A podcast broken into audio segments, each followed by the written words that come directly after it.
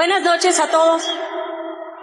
Este fin de semana de liderazgo está dedicado a todos los líderes, a los que ya lo son y lo están demostrando, a los que están trabajando lo suficiente para conseguirlo, a los que quisieran serlo y que no saben todavía cómo llegar.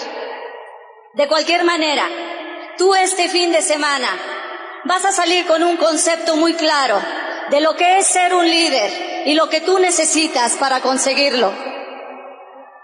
Si alguien me preguntara qué se necesita para ser un líder, yo diría que un sueño. ¿Y con qué mides tú a un líder? Yo diría que con la grandeza de su sueño. Cuanto más grande sea tu sueño, más grande vas a ser como líder. Porque cuando una persona quiere de verdad realizar un sueño, está dispuesto a hacer todo. Está dispuesto a tener la humildad para aprender. Está dispuesto a sufrir para cambiar. Y está dispuesto a pasar por el dolor de crecer. Cuando una persona tiene un sueño muy grande, su corazón se llena de amor porque se identifica con otros. Cuando tú tienes un sueño, tú respetas a otro que también lo tiene, porque lo adivinas de tu misma calidad humana, porque lo identificas como hermano en el campo de la batalla para obtener ese sueño, porque sabes del dolor que significa vencerse a sí mismo para conseguir ese sueño. Y entonces no solo lo respetas, sino que también lo quieres. Si tú no sabes cómo ser un líder, yo te diría, sueña, sueña en grande y tú llegarás a tener tanta gente en tu organización que quieran soñar como tú y que quieran tocar miles de corazones como los, puedes, los puede tocar un, un líder que sueña en grande. Quiero contarte una pequeña historia para que tú entiendas un poco sobre cómo es posible que tú puedas tener un sueño. Tener un sueño no es un privilegio de pocos, sino es un derecho de todos. Dicen que cuando Dios quiso formar al ser humano, platicaba con sus ángeles y les decía, he soñado con crear a una criatura especial. Lo que todavía no sé exactamente es qué propósito puede tener esta criatura. Sus ángeles le dijeron, bueno Señor, podría ser algo que te gustara mucho. Y entonces Dios dijo, lo que más me gusta a mí es cosechar sueños. Eso es lo que voy a hacer con esa criatura. Lo voy a hacer un cosechador de sueños. Los ángeles que estaban con él le dijeron, para cosechar, Señor, no es necesario sembrar. Y él argumentó, así es. Se necesita una buena semilla para que salga un buen fruto. Yo deseo que este ser sepa sembrar constantemente en su mente y en su corazón logros y realizaciones que lo engrandezcan y lo lleven a las alturas que le corresponden. Dios quiso darle al ser humano la libertad de crear sus propias semillas.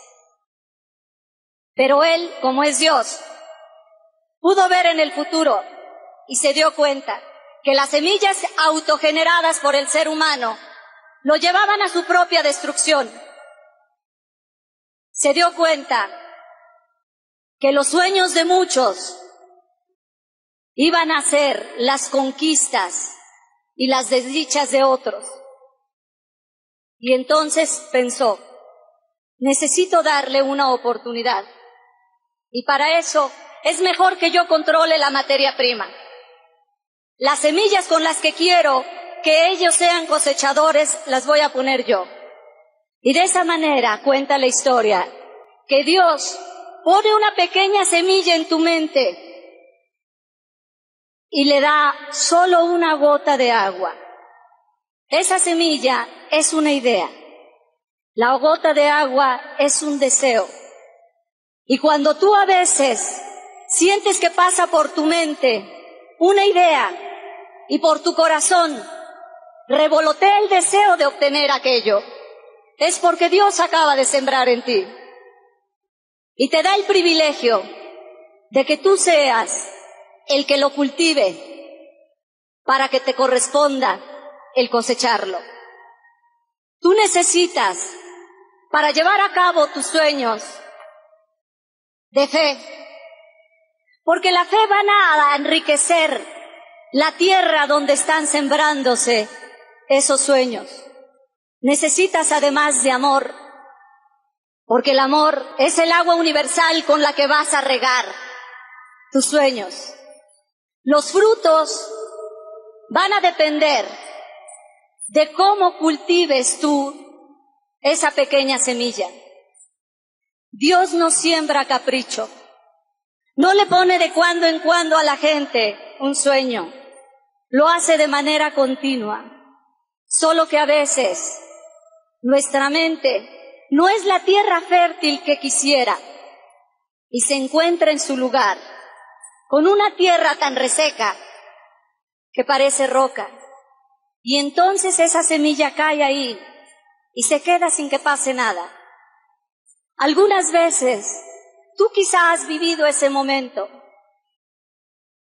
Algunas veces quizá tú has visto el rostro de alguien cuando de momento se queda embelesado con una idea. Si su mente es tierra árida, Tú le puedes preguntar, ¿en qué pensabas, Juan? Y él te va a decir, en nada, en una estupidez que se me ocurrió de repente, pero que no vale la pena pensar en ello. Si tu mente es tierra fértil y tú le preguntas, ¿en qué pensabas, Juan? En algo maravilloso que va a cambiar mi vida y que puede cambiar la vida de muchos. Yo te pregunto, ¿Cómo estás tú? ¿Eres fértil o estás árido? Porque si estás árido, no importa. Tú siempre puedes fertilizar el campo. Puedes regarlo día a día con un poco de amor, con el deseo de servicio hacia otros. Puedes empezar a fertilizar esa tierra con un poco de fe creyendo que tú lo puedes hacer. Si tú lo crees, tú lo puedes. Ese es el lema de este fin de semana de liderazgo. Si tú crees tu sueño, tú puedes obtenerlo. Alguna vez fui a Orlando y me llamó la atención que en Epcot Center, en el pabellón que se denomina la Tierra del Futuro, hay una placa puesta ahí por la General Electric y dice, si usted puede pensarlo, usted puede lograrlo. Porque ahí es donde comienza el inicio de todo, en tu mente. Va a iniciarse como una idea, pero una idea no es más que información para el subconsciente. Si no hay deseo, si no hay convicción, si no hay amor, tú no vas a conseguir nada. La fe nutrirá las raíces de ese sueño y se sostendrán en la tierra que es tu mente. Penetrarán hasta el subconsciente y ningún vendaval podrá tirarlas. El amor, transformado en servicio, regará día a día tu siembra y llegará un momento en que tu cosecha sea tan abundante que tú no darás un fruto para una persona, sino para millones. De ti se nutrirán muchos, porque eres un gran soñador. Si en ti todavía no existe un sueño, puedes pensar que el conseguir y trabajar el sueño de otros es un sueño mayor aún. No tienes un sueño propio. Apropiate del sueño de tus downlines. Apropiate del sueño de tu familia. Apropiate del sueño de otras personas y trabaja para ello. Ten la seguridad de que en ese momento tú estás trabajando por un sueño mayor, un sueño más grande que el que puede tener cualquier otra persona. No hay sueños pequeños, de hecho, ni sueños intrascendentales, ni sueños triviales. Todos los sueños son importantes, porque es la forma en cómo Dios se materializa en tu mente, para ti en especial. Él toca tu mente y tu corazón de una forma que solo tú puedes entender. ¿Qué es lo que quieres? Una casa. ¿Eso te parece solo material? Pues fíjate que no. Piensa qué hay detrás de tu deseo de tener una mejor casa. No es cierto que la quieres para la comodidad de los tuyos, para la seguridad de tu familia, un carro, vestidos, viajes, joyas, Difícilmente una persona puede albergar en su mente y en su corazón un sueño que lo abarque solo a él. Casi siempre tenemos un sueño para compartir con otros. Casi siempre tenemos un sueño en donde incluimos a muchos. No importa qué forma tome tu sueño, consíguelo, intenta llegar a él porque solamente a través de sus sueños es que los seres humanos pueden llegar a trascenderse a sí mismos. Cuando un ser humano alcanza la realización de un sueño, está autorrealizándose a sí mismo. Hay muchas necesidades.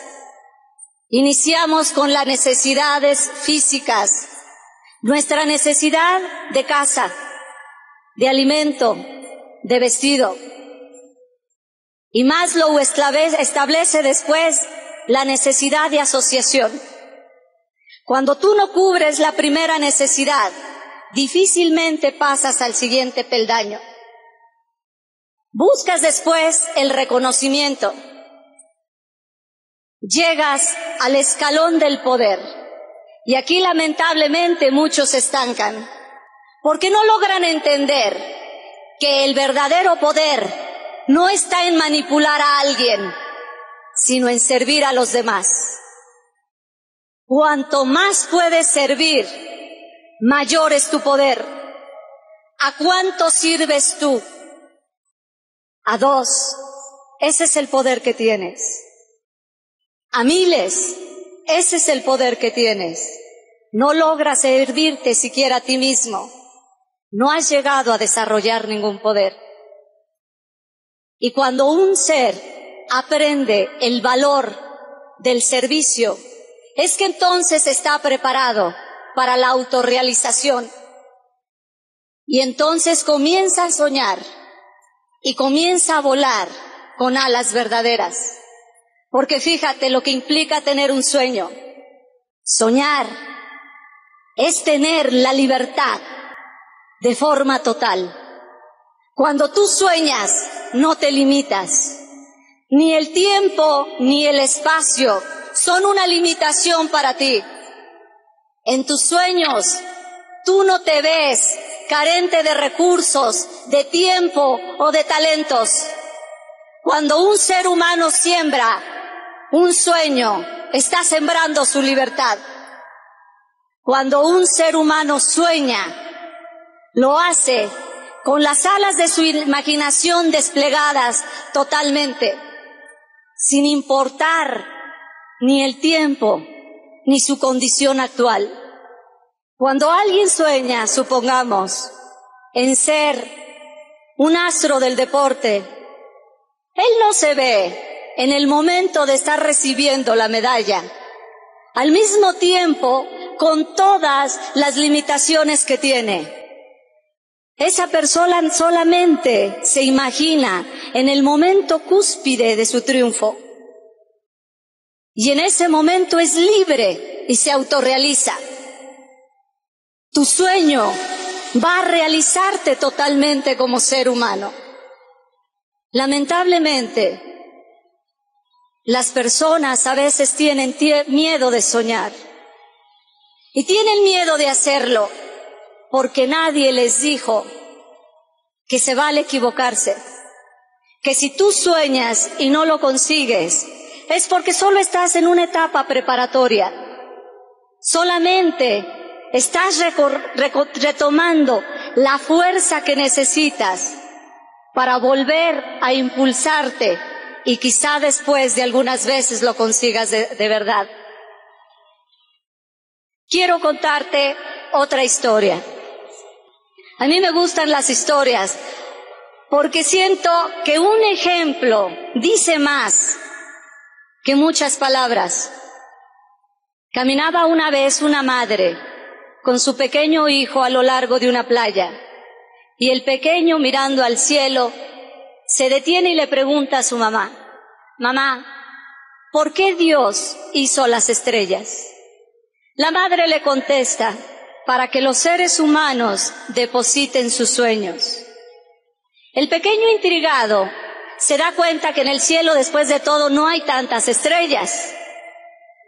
Y le vuelve a preguntar a su madre, mamá, ¿por qué Dios hizo tan poquitas? Te equivocas, le dice la mamá. Cada vez que nace un ser humano, nace una estrella. Y si no las vemos, es porque no todas brillan. Esas que ves que brillan tan fuerte son las de los grandes soñadores, que alimentan su estrella a cada momento, realizando un sueño y recibiendo otro, aprestándose para servir, para que a través de sus sueños otros permanezcan. Pero habrá algún día en que la noche desaparezca y solamente exista un día continuo una parte del día iluminada por un sol dorado y otra parte iluminada por un manto plateado formada por el sueño de toda la humanidad. Pueden aplaudir. ¿eh?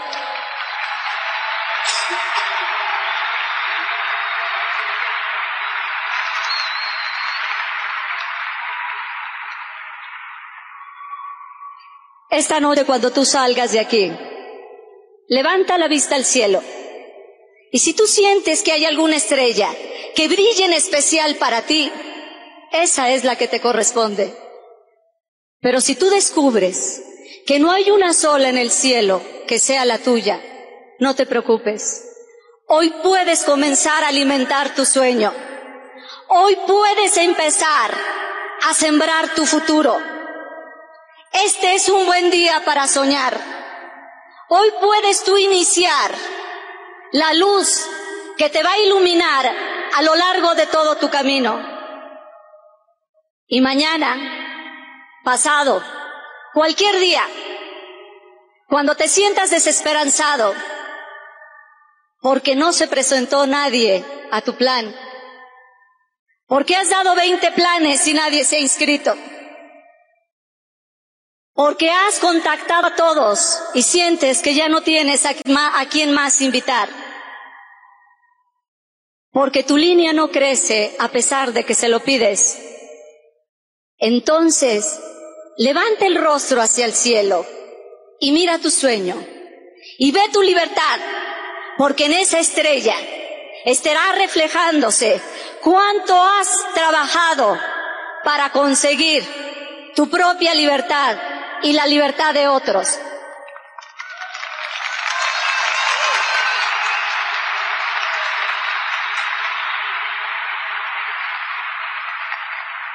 ¿Quieres el secreto del crecimiento? ¿Quieres tener una organización enorme? Enséñales a soñar. Fíjate cuántos soñadores hay en tu organización y sabrás cuántos pines nuevos vas a tener en la siguiente convención. Sueña con ellos, salúdalos, hablándoles de su sueño. En lugar de hola, ¿cómo estás? Hola, ¿qué dice tu sueño? ¿Cuánto has pensado en él hoy? ¿Está gordo? ¿Está robusto? Porque si piensas una vez al día en él, lo estás matando de hambre. Si piensas tres, está bien, estás sobreviviendo. Pero el día que tú pienses en tu sueño, tanto como puedes pensar o como puede pensar una persona enamorada en el objeto de su amor, ese día tu sueño crecerá. Y entonces, fíjate qué curioso, pasa algo mágico, te vuelves magnético y la gente lo ve y ellos quieren ser igual que tú. Y cuando tú hablas de un negocio donde la gente puede realizar tus sueños, ellos te creen. Porque ellos saben que tú tienes algo que ellos quieren tener y ellos quieren estar contigo. Y entonces, sin que tú te lo propongas, te vuelves líder. Y eres el líder de muchas vidas, marcando simplemente el sendero que conduce hacia la estrella donde tú has depositado tus sueños.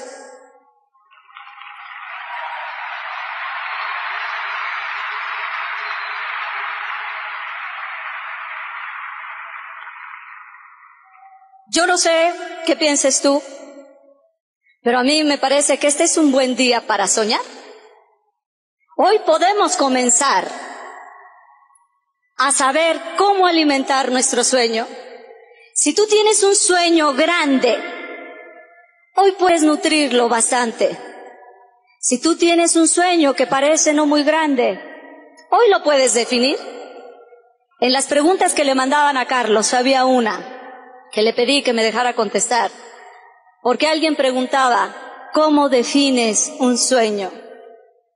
Y la definición no es más que el proceso de pensar en el sueño.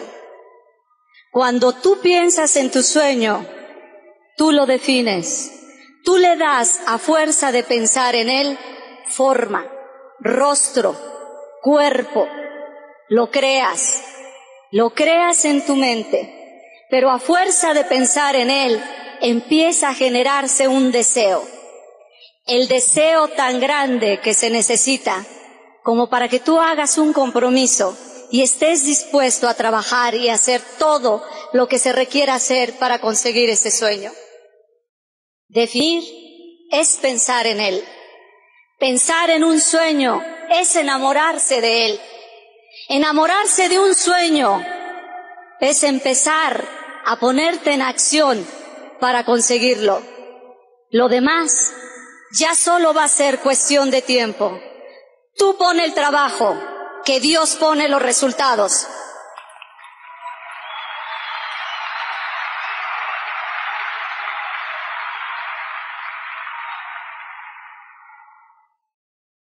¿Cómo se sienten? ¿Bien? De aquí a cinco años, para afuera. Libre. Cinco años. Cinco años de tu vida. Cinco años de esfuerzo. Cinco años de martillo y de matraca. Y después de cinco años, Hawái. Para siempre. Viaje, fiesta, trabajito de vez en cuando, pero cinco años de tu vida. Eso es lo más importante.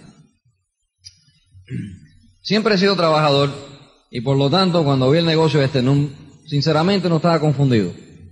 Hay mucha gente que se confunde a, veces de ver el negocio este y se confunden de que esto va a ser algo rápido y fácil. Yo, puede ser que porque sea bruto, o que era medio bruto, yo me acuerdo de que me metieron en el negocio este, en, en, al año 1982, me metí de accidente. Porque sinceramente yo no entendía el plan, no tenía la menor idea de lo que estaban hablando, solamente me recuerdo la palabra sueño. de que algo de un sueño, algo de un sueño, no sé qué cosa, pero algo de sueño. No estoy seguro qué clase de sueño, pero había sueño ahí. Dinero, seguridad, carro bonito, joya, viaje. Un arroz con mango ahí increíble. Estaban hablando ahí de todo eso. Y eso es lo que me atrayó a mí la atención. Y había casi unos 18 años trabajando para otros, para otros seres humanos.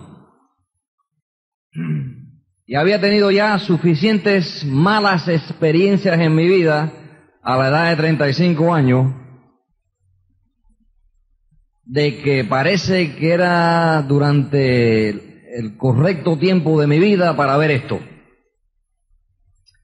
Porque ya había tenido varias experiencias, trabajando muy duro, no ganando suficiente dinero para justificar ser tan leal para otras personas, tener tanta lealtad. Es una palabra, lealtad. ¿Eh? Eso mismo. Después de 18 años trabajando por otros seres humanos, me di cuenta, pero bien rápido, de que era muy difícil ganar dinero de que era muy difícil ganarse el peso. Un dólar es muy difícil de capacitar un dólar. Y después de ganarte el dólar se te va enseguida. Así que en el año 1982 me invitaron, después de meterme por accidente en el negocio este, me invitaron a una cita como esta. Y la señora mía y yo fuimos a esa cita Y me metí en ese hotel, me senté no sé dónde, había mucha gente en ese lugar. Igual que aquí, mucha gente, miles. Un millón de gente ahí. Yo miraba y decía, ¿aquí un millón?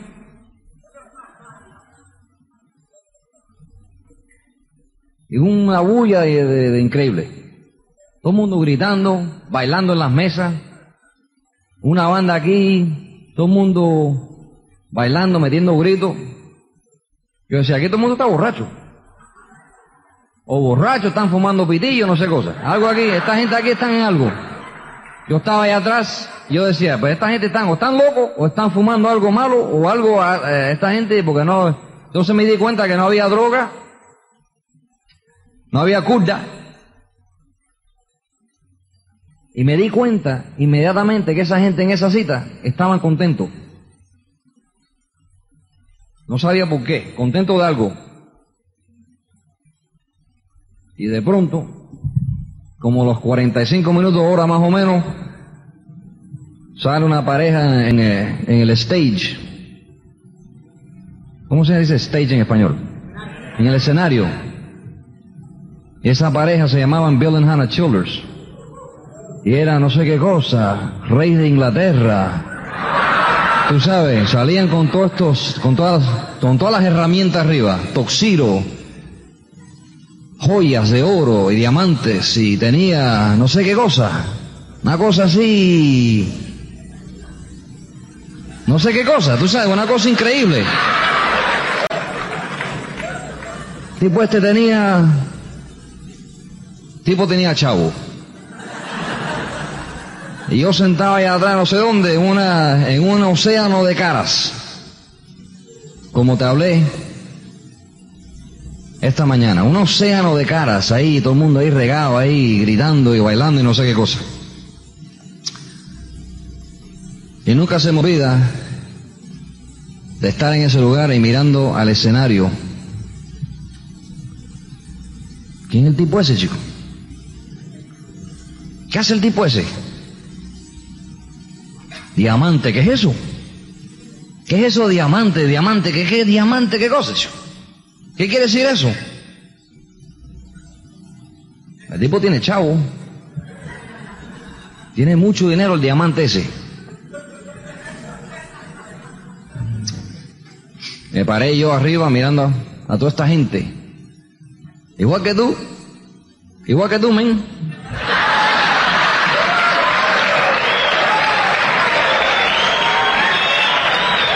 Mirando el revolú ese ahí, me paré y enseguida fui a la próxima mesa y me introducí a alguien. Buenos días. ¿Cómo se llama usted? Tomás, no sé qué cosa. ¿Sí? Y dime, Tomás, ¿a ti te gusta esto? Sí, sí, esto es lo mejor que yo he visto en mi vida. Sí, cosa más grande, chico. ¿Te gusta el negocito este Amway? Sí, sí, esto es increíble, sí. ¿Y qué tú haces? ¿Cómo tú te ganas la vida, Tomás? Bueno, yo soy arquitecto, chico. Tú eres arquitecto y tú acepto. No me digas, chico, tú eres arquitecto y tú te disparas esto también. Tú fuiste al colegio 23 años y te metes esto también. Sí, sí, sí. Mucho gusto, Tomás, nos vemos. La próxima mesa. Buenos días. ¿Cómo se llama usted? Yo me llamo Luis Carrillo. ¿Cómo se llama usted? Juan, Juan, sí, Juan. ¿Y tu señora? María. ¿Se acuerdan? ¿Se acuerdan? Tú, eh, eh. Esto es un test, un test. A ver, un test, es un test. Juan y María, óyeme Juan, ¿tú te, ¿a ti te gusta esto? Sí, sí, sí, me gusta esto, chico. No me digas, ¿te gusta esto? Tú haces Amway, de noche tú enseñas el plancito ese, la tabla de This is you, todo eso, todo eso. Sí, sí, sí. ¿Y cómo tú te ganas la vida, Juan? Pues chico, yo soy guagüero. Guagüero, ¿tú haces esto también? Sí, sí, sí. No me digas, chico. La próxima mesa. Buenos días. Yo me llamo Luis Carrillo, ¿cómo se llama usted? Yo me llamo Pedro, chico. Sí. Sí, sí, Pedro. Oye, Pedro, ¿te gusta esto? Sí, sí. Me pasé el día entero, un sábado, en esa cita, un día entero, buscando y hablando con otros seres humanos sobre el negocio este. Mientras que toda la bulla esa estaba en el lugar ese, y la gente bailando y gritando lo que sea, yo estaba de mesa a mesa, a mesa, a mesa, a mesa, de silla a silla, a silla, a silla, dando la mano, introduciéndome a diferentes personas y preguntándole a esas personas, ¿a ti te gusta esto? ¿Sí? ¿Estás contento? ¿Sí? ¿Y cómo te ganas la vida? No me digas, chico. Doctor. Hombre de construcción. Guagüero. Arquitecto. Doctor. Licenciado. Contador. Ama de casa. ¿Y tú haces esto? Pues entonces yo creo que si tú haces esto, yo no soy muy inteligente, es más, soy medio bruto. Pero yo creo que me debo de sentar aquí a poner atención.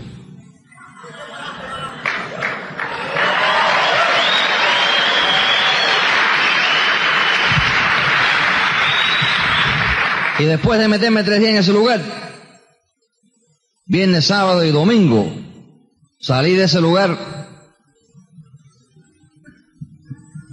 Fired up. Y recuerdo que regresé a mi casa con la señora mía. Nos metimos 22 horas de viaje manejando de Washington para Florida. Y hablando. Y ella hablando. Pa, pa, pa, pa, Cotorra.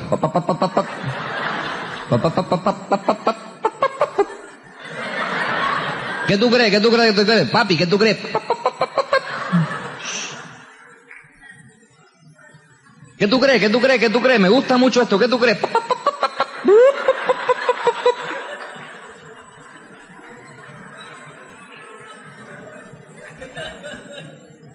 Cuando llegamos a la casa, mujer, voy a hablar contigo. Sí.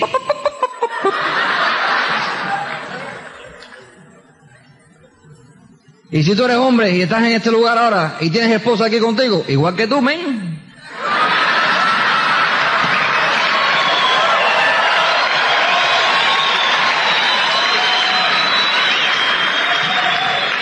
Pero tú sabes lo que se me ocurrió a mí también.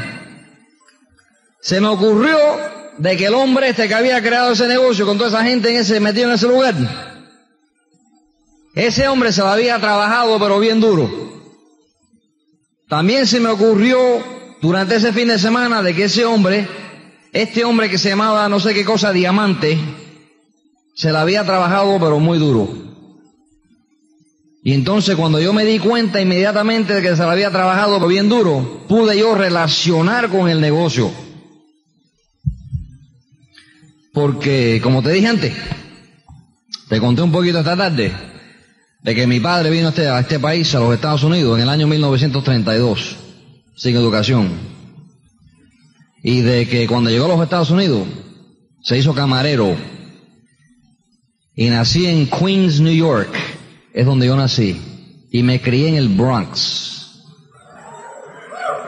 Yo soy neoyorquino, pero también soy de una familia muy humilde, sin dinero, porque yo viví casi muchos de, de los años de mi vida cuando era jovencito en un lugar donde había apartamentos, unos caseríos de esos bien altos. Y me acuerdo corriendo afuera, descalzo, en calzoncillo de niño, y mirando, mirando por la ventana para afuera. Y mi padre trabajaba siete días a la semana. Y no tenemos nada. Y la gran, el gran ejemplo de mi padre, para mí, fue de que siempre me enseñó desde el principio, desde que yo llegué a la edad, a la edad de reconocimiento.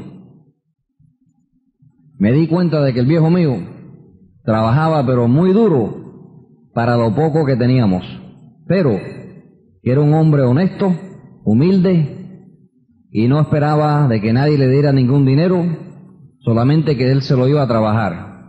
Y fue camarero por 52 años Siempre comíamos muy bien, teníamos comida, siempre me cubrió la cabeza, siempre estaba vestido yo, siempre teníamos todas las necesidades básicas de la vida, pero el ejemplo de él para mí es de que si uno quiere algo en su vida, se lo tiene que trabajar. Él nunca creía en, en, nada, solamente una oportunidad. Eso es lo que yo me recuerdo lo más de mi padre. Y me recuerdo solamente de mi padre porque mi madre se murió. Y por lo tanto me crié sin madre. Pero recuerdo, se murió cuando yo tenía cuatro años de edad. Así que me recuerdo el viejo mío todos los días, todos los días, todos los días trabajando alegre, siempre estaba alegre, muy buena gente, pero trabajando todos los días. De vez en cuando se, le, daba un día de off, un día free, y se quedaba en la casa y comíamos en la casa, lo que sea, pero ese fue el ejemplo del viejo mío para mí, mi padre. Y por lo tanto, yo empecé a trabajar y añadir al dinero de la casa a los 14 años. A los 14 años yo conseguí mi primer trabajo repartiendo periódicos y todos los meses yo daba en mi casa tanto dinero para vivir y para yo comer en mi casa desde los 14 años de edad. Y mientras que me ponía un poquito más viejo, 14, de 15, 16, lo que sea, empezaba a elevar mi empleo para que me dieran más y más dinero. Y como yo he trabajado toda mi vida, pues cuando yo vi esto, Nunca se me ocurrió, número uno, de que iba a ser fácil, y número dos, de que me lo iban a regalar. Así que fue a esa cita en el 82, regresamos a la casa, la señora mía y yo, la senté en una butaca y le dije a ella, vamos a hablar esta noche sobre nuestro futuro y yo te voy a hacer una pregunta a ti muy importante que me la tienes que contestar. Estoy muy alegre del negocio este, es muy interesante. Pero hay que invertir aquí dinero y hay que invertir aquí tiempo y hay que invertir aquí sudor y aquí nos tenemos que meter de cabeza y no sacar esa cabeza por lo menos por 5, 6 o 7, 8 años para crear aquí lo correcto, lo que me han enseñado. Y yo no soy muy inteligente, es más, soy un poquito bruto. Pero de eso sí me di cuenta inmediatamente. Yo le dije a la señora mía, tú estás dispuesta a salir conmigo en la calle, día tras día, tras día, tras día, tras día, enseñar este negocio consistentemente, día tras día, tras día, y no mirar para atrás por tres o cuatro o cinco años.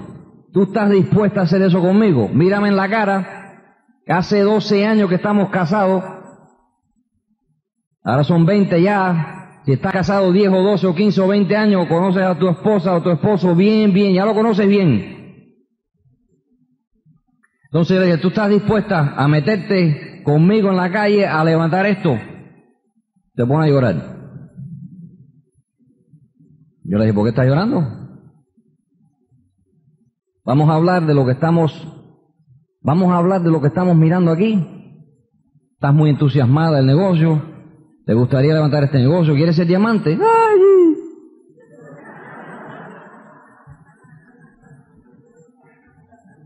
Bueno, pues tú sabes que hay que trabajar esto. Hay que aprender muchas cosas aquí. Yo me meto en la calle, hablo con la gente, lo que sea, pero tú tienes que, tú me vas a soportar a mí.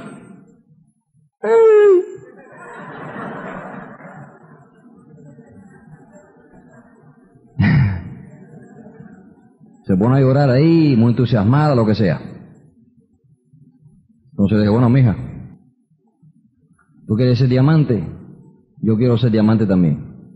Y mira, mañana papi se mete en la calle, mañana nos metemos de cabeza en esto. Yo voy a levantar el teléfono y yo voy a empezar a correr en este negocio voy a empezar a hablar con el que sea, con cualquier persona, yo voy a ponerme en la mesa, me voy a poner aquí y no podemos mirar para atrás. En otras palabras, si la decisión, si la decisión es ser diamante, y eso es lo que tú me estás haciendo, diciendo a mí, que tú quieres ser diamante, entonces nosotros podemos hacer esa decisión juntos. Y si la decisión es ser diamantes, entonces no podemos mirar para atrás hasta que llegamos a la meta. En otras palabras, empezamos a trabajar el negocio día tras día, noche tras noche, y tenemos que aprender cómo levantar este negocio mientras que levantamos el negocio. No podemos saber cómo levantarlo antes de levantarlo. Tenemos que aprender mientras que vamos.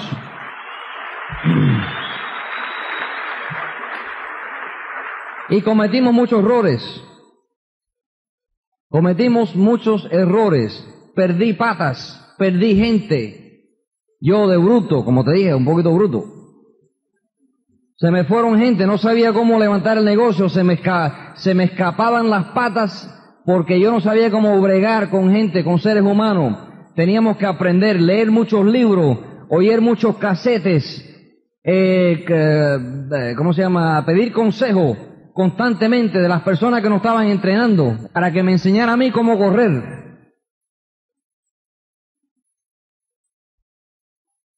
El gallito de pelea es su servidor en esta línea y por lo tanto tenemos que aprender muchas cosas. Y se me iban patas de cuatro mil puntos, de dos mil puntos. Una vez tenía una pata de 130 familias Llegamos a 7500 puntos con esa pata y se me fue la pata entera. Yo no sabía cómo anclar, no sabía cómo levantar el, el negocio. Pero mientras más dificultades me daba la meta, más de cabeza me metía. ¿No viste? Mientras más, mientras más dificultad me daba la meta, más de cabeza me metía. Porque sí, sinceramente, para levantar este negocio, uno tiene que tener cierto nivel de cabeza dura.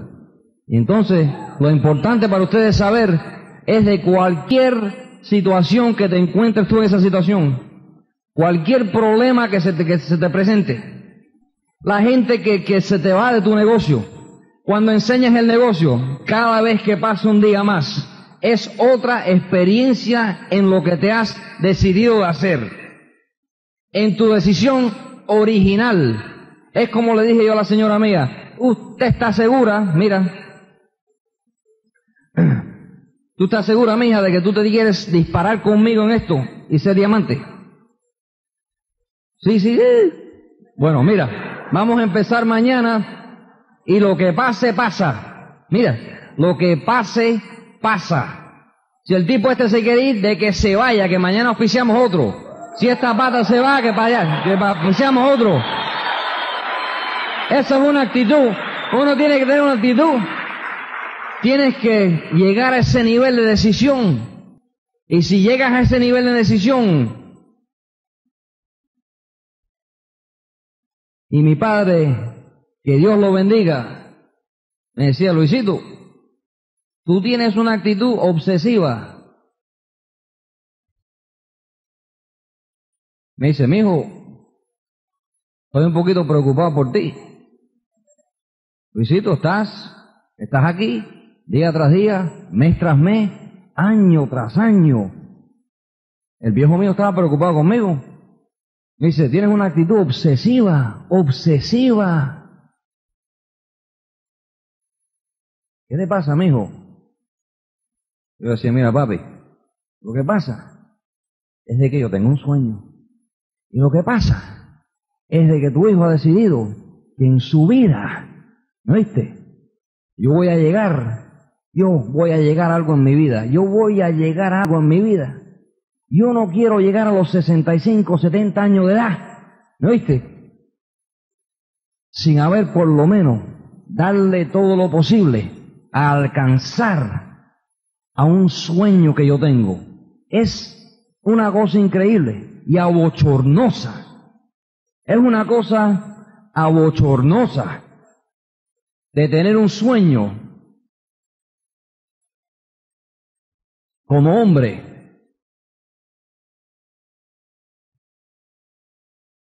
Y no tener suficiente coraje como hombre para meterse ahí de cabeza con todos. Mira, si no hubiera mujer, mira, espérate, eh, espérate, si no hubiera mujer aquí, si no hubiera mujer aquí, ya te había dicho tres o cuatro cosas, ¿no oíste?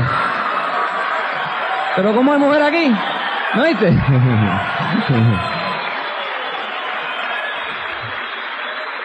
Tú no puedes venir a mí y hablar conmigo como macho. ¿No oíste? Y decirme a mí, ay Luis, yo tengo un sueño. Pero me duele. Y no puedo hacer esto porque le tengo miedo.